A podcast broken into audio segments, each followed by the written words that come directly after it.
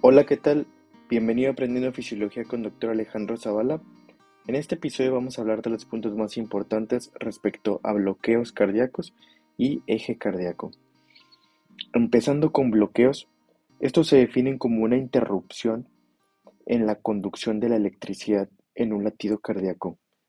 Recordemos que la conducción normal ocurre en el nodo sinusal ah, y de aquí la información se propaga hacia el nodo AB y luego este va a ser una pequeña pausa fisiológica que lo veremos en el electrocardiograma como el segmento PR. Eso es para que los ventrículos se terminen de llenar. Y posterior a esta pequeña pausa fisiológica, el nodo AB logra una activación, se activa el nodo, se activa el haz de His junto con su rama izquierda y derecha y ya se activarán los ventrículos. Así que cuando hay una interrupción en esto, diremos que es un bloqueo cardíaco. Empezando con los bloqueos, tenemos al bloqueo sinusal. Este es un bloqueo en donde el nodo sinusal hace una pausa totalmente.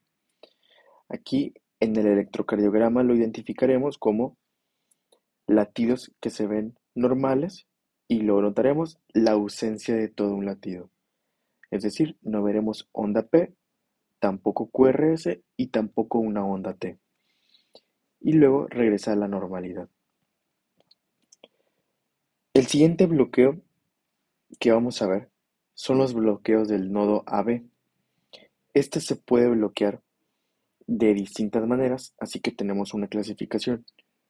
Bloqueo AB de primer grado, bloqueo AB de segundo grado y bloqueo AB de tercer grado. Empezando con el bloqueo AB de primer grado, aquí tenemos que el nodo AB dura mucho tiempo en pausa fisiológica. Así que en el electrocardiograma veremos una pausa fisiológica muy muy larga. Pero la manera de identificarlo es que encontraremos al intervalo PR en más u ocupando más de un cuadro grande. Recuerda que el intervalo PR es desde donde inicia la P hasta donde comienza la R. Cuando este intervalo mida más de un cuadro grande, ya estaremos hablando de un bloqueo AB de primer grado. Continuando con el bloqueo AB de segundo grado, tenemos ahora aquí uno que se llama Wenkevach o Movitz 1 y tenemos también al Movitz 2. Así que, empezando con el tipo Wenkevach o Movitz 1, esto, este bloqueo se presenta cuando el nodo AB se va pausando progresivamente hasta que llega un punto en donde ya no logra hacer la despolarización. Esto en el electrocardiograma lo vamos a identificar con intervalos PR que se van a ir prolongando, es decir, van a ir durando más conforme cada latido. Y hasta en un momento vamos a ver nada más la presencia de onda P y se va a omitir el QRS y la onda T. Esto indica que está dejando de activarse los ventrículos. Así que recuerda, el tipo Wenkevach o Movitz 1 se va alargando progresivamente el intervalo PR hasta que desaparece un latido ventricular y solo veremos una onda P. Pasando ahora con el Movitz 2, esto eh, está clasificado o decimos que es el Movitz tipo 2 cuando el nodo AB súbitamente deja de responder. Es decir, puede que un latido se lleve totalmente normal y el siguiente latido súbitamente se pausa el nodo AB y se pierde la contracción de los ventrículos. Así que en el electrocardiograma vemos un latido normal con su onda P, QRS, onda T y el siguiente latido, el que está mal, solamente encontramos la onda P. Así que ese es el diagnóstico de un Movitz 2. Es cuando súbitamente sin necesidad de estarse prolongando el intervalo, ¿sí? súbitamente se omite el QRS y la onda T. Este MOVIX 2 lo clasificamos en bigeminal, trigeminal o cuadrigeminal, dependiendo de el latido que esté afectado. Por ejemplo, si tienes un latido bien y luego un latido mal, ese es un MOVIX bigeminal. Ahora, si tienes dos latidos bien, pero el tercer latido está mal, lo vamos a llamar trigeminal. Ahora, si tienes tres latidos bien y el cuarto latido está mal, vamos a decir que es un MOVIX 2 cuadrigeminal. ¿Ok? Hay una subclasificación entonces todavía más. Y por último, tenemos a los bloqueos AB de tercer grado. Estos son los bloqueos en donde el nodo AB está totalmente separado de la actividad del nodo sinusal. Aquí tenemos entonces que las aurículas trabajan a su propio ritmo y los ventrículos trabajan a su propio ritmo. Esto lo llamamos fenómeno de disociación auriculo-ventricular, es decir, como una separación de las aurículas de los ventrículos. En el electrocardiograma veremos que un dato que nos orienta a dar el diagnóstico es que podemos ver unos latidos como dentro parámetros normales y luego vemos latidos que tienen apariencia como de un bloqueo AB de primer grado. Luego en otro pedacito de ese trazo vemos que parece un MOVITS tipo 2. Entonces, aquí hacemos el diagnóstico cuando vemos como un mix, como un mezclado de todos los posibles bloqueos, incluso algunos latidos sanos. Y luego nos percatamos que las ondas P están teniendo una buena regularidad entre ellas y los ventrículos también están teniendo una buena regularidad entre ellas. Solamente vemos que a veces entre ellos no coinciden. Ese es el bloqueo AB de tercer grado. Y por último, en cuanto a los bloqueos, tenemos a los bloqueos de rama de haz de His. Estos hay que recordar que tenemos rama derecha, rama izquierda. Cualquiera de estas ramas se puede bloquear. Y más que bloquear, está como retardada. Es decir, cuando se origina un latido, se activa primero la rama que está sana o la rama que está bien y logra la despolarización del ventrículo. Pero milisegunditos después, la rama que está bloqueada se desbloquea y emite otra segunda despolarización. Entonces aquí lo podemos visualizar como si fueran dos despolarizaciones. Una que era en la rama sana y luego la otra que era la rama que estaba bloqueada y se desbloqueó. Así que a nivel del electrocardiograma lo que veremos es una R'. Esto quiere decir una R como extra, y tiene como una morfología de una M. Y cada uno de estos piquitos de la M es una despolarización. Entonces estamos viendo dos despolarizaciones. Los bloqueos de rama derecha de las His lo vamos a identificar en las derivaciones que te ven al ventrículo derecho, es decir, V1 y V2, porque estas te ven la cara anterior y la cara anterior está formada por el ventrículo derecho. Entonces, aquí en V1 y V2 veríamos esta morfología de M, es decir, una R primeramente, esa es la primera despolarización, y luego otra R. Pero esa sería la R', es la segunda despolarización. Esa es la activación de la rama que estaba bloqueada y se desbloqueó. Ahora, los bloqueos de rama izquierda de las His lo vamos a ver también como una tipo M y lo ubicaremos en derivaciones que ven la cara izquierda del corazón, el ventrículo izquierdo. En este caso, veríamos la M en V5, V6 AVL y D1, que recordemos que esta nos ven el ventrículo izquierdo. Que eléctrica se inicia en el nodo sinusal y de aquí se propaga a las aurículas y también se propaga a los ventrículos. Solo recordemos que la mayor cantidad de energía eléctrica se dirige hacia el ventrículo izquierdo, ya que aquí se encuentra la mayor cantidad de células musculares. Entonces podemos decir que el eje normalmente se encuentra hacia abajo y hacia la izquierda. Y para hablar de eje, hacemos unos cuadrantes a nivel del corazón. Tenemos al cuadrante inferior izquierdo, cuadrante inferior derecho, cuadrante superior izquierdo y cuadrante superior derecho. Cada uno de ellos está representado por ciertos grados. El cuadrante inferior izquierdo es de 0 a 90 grado positivo. El cuadrante inferior derecho es de 90 grado positivo a 180 grado positivo.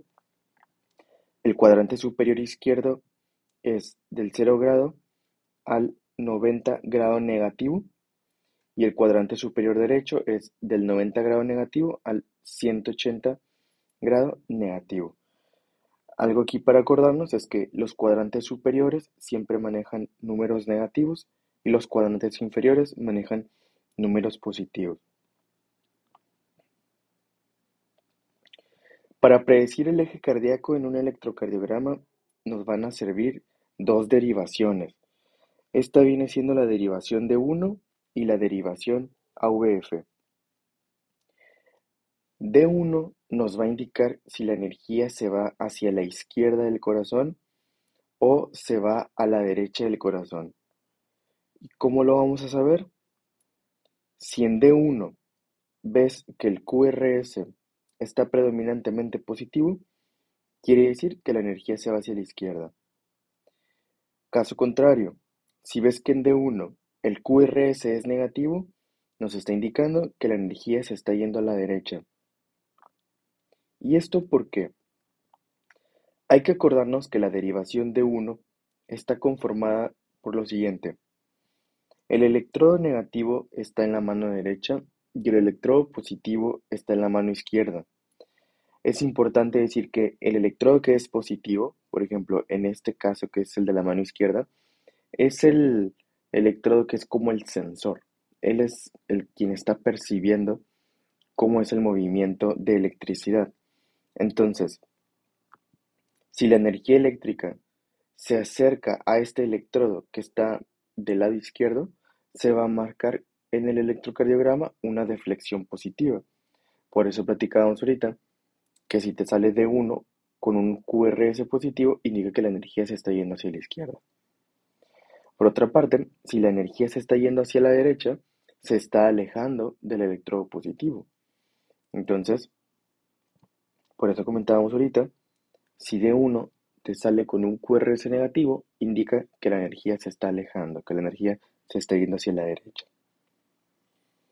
Y ahora continuando con AVF, esta es una derivación que nos indica si la energía eléctrica se va hacia arriba o se va hacia abajo. Y tenemos lo siguiente. Si el QRS sale predominantemente positivo, decimos que la energía se va hacia abajo. O si el QRS sale predominantemente negativo, vamos a decir que la energía se está yendo hacia arriba. ¿Y esto por qué? Hay que recordar que AVF es la derivación aumentada del voltaje que se encuentra a nivel del pie izquierdo. Es decir, en este nivel inferior es donde tenemos al electrodo que es el sensor. Él es el que está percibiendo si se acerca la energía o se aleja. Entonces, bien, cuando la energía se va hacia abajo, se está acercando a este electrodo. Por eso él va a empezar a marcar un QRS con una deflexión positiva. Por eso platicábamos ahorita. Si, de un, si AVF, perdón, te sale AVF con un QRS positivo, indica que la energía se está yendo hacia abajo. En cambio, si la energía se estuviera yendo hacia arriba, se estaría alejando de este electrodo, así que se marcaría como una deflexión negativa. Por eso también es lo que comentábamos. Si en AVF el QRS te sale negativo, quiere decir que la energía se está yendo hacia arriba. Así que D1 y AVF son las derivaciones que nos ayudan a determinar el eje cardíaco.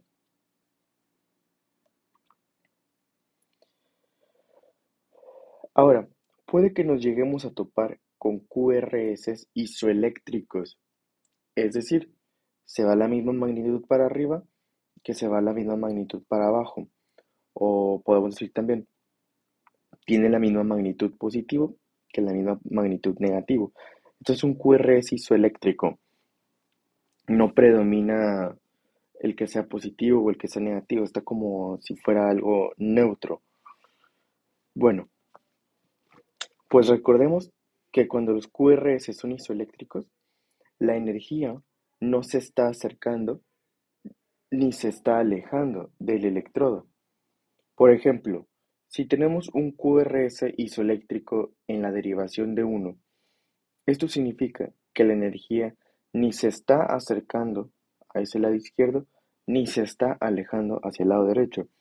Quiere decir que la energía se está yendo en un eje vertical, se está yendo hacia arriba o se está yendo hacia abajo exactamente.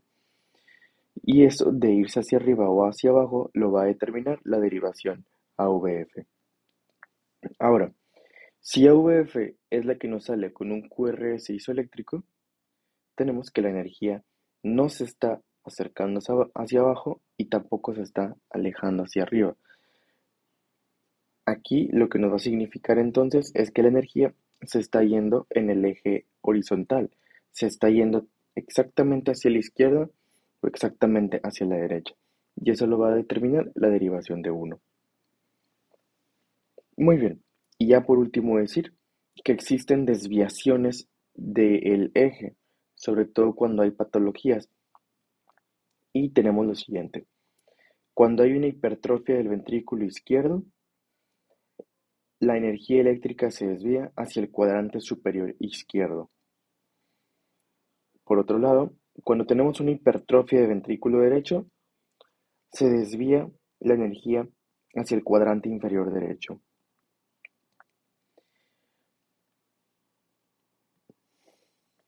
Otras causas de desviaciones pueden ser los infartos a nivel del miocardio y aquí se comportarían de manera contraria. Si tienes un infarto en el ventrículo derecho, la energía eléctrica se va a dirigir ahora hacia el lado izquierdo. Si tienes un infarto en el ventrículo izquierdo, ahora la energía eléctrica se va a dirigir hacia el lado derecho. Sin embargo, para saber exactamente dónde está el eje, no podemos solamente predecirlos con la presencia o no de esta patología. Tenemos que ir a buscar la derivación de 1 qué es lo que te está indicando y la derivación AVF, qué es lo que te está indicando, ¿sí? Ya que hay algunas hipertrofias que apenas van comenzando, o hay algunos infartos que apenas van comenzando y aún no han logrado desviarte del eje.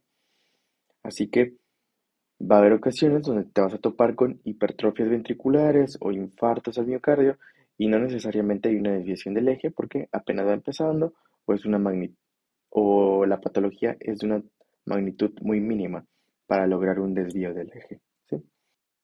Y bien, con esto terminamos el episodio. Nos vemos en el siguiente.